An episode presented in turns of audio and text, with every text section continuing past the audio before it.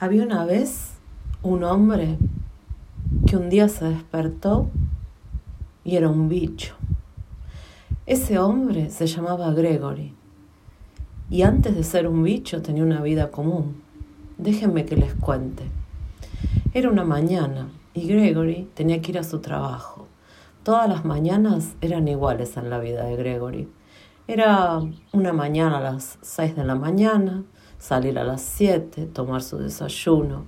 Gregory era un hombre gris, en una casa gris, en donde era de edad media, y su mamá y su papá vivían todavía, estaba viviendo con ellos y vivía con una hermana. Era todo gris, una oficina gris, una casa gris, un tiempo gris, un traje gris. Esa era la vida de Gregory.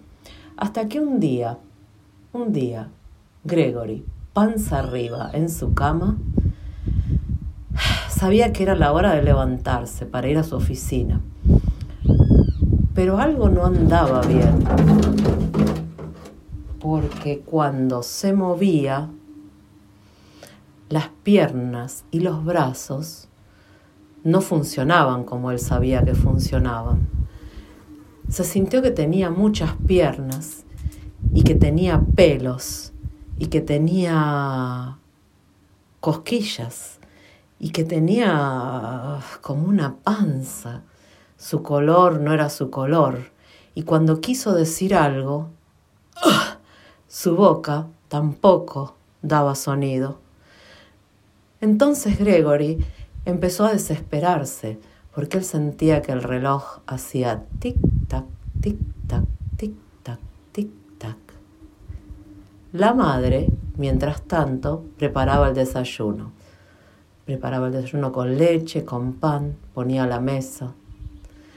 Ella también miraba el reloj, tic-tac, tic-tac, y pensó, ¿qué pasa con Gregory, que no se está levantando?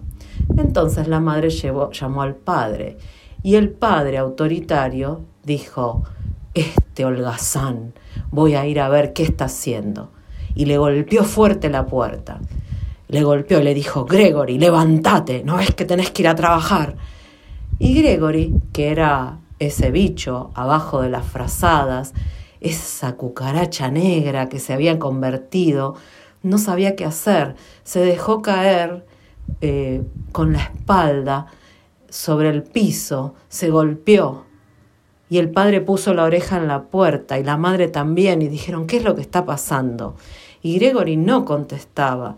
La hermana por la otra puerta. Miraba por la cerradura.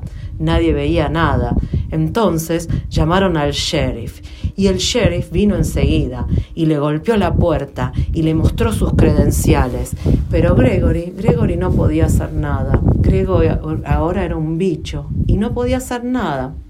Trató, trató de, de moverse. Con mucho esfuerzo fue hasta la puerta y de repente abrió la puerta.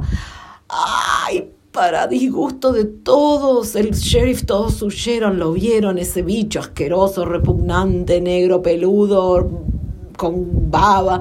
Era un bicho repugnante. Cerraron la puerta y no supieron qué hacer. Se miraban. Dios mío, ese es Gregory. Gregory tampoco sabía qué hacer.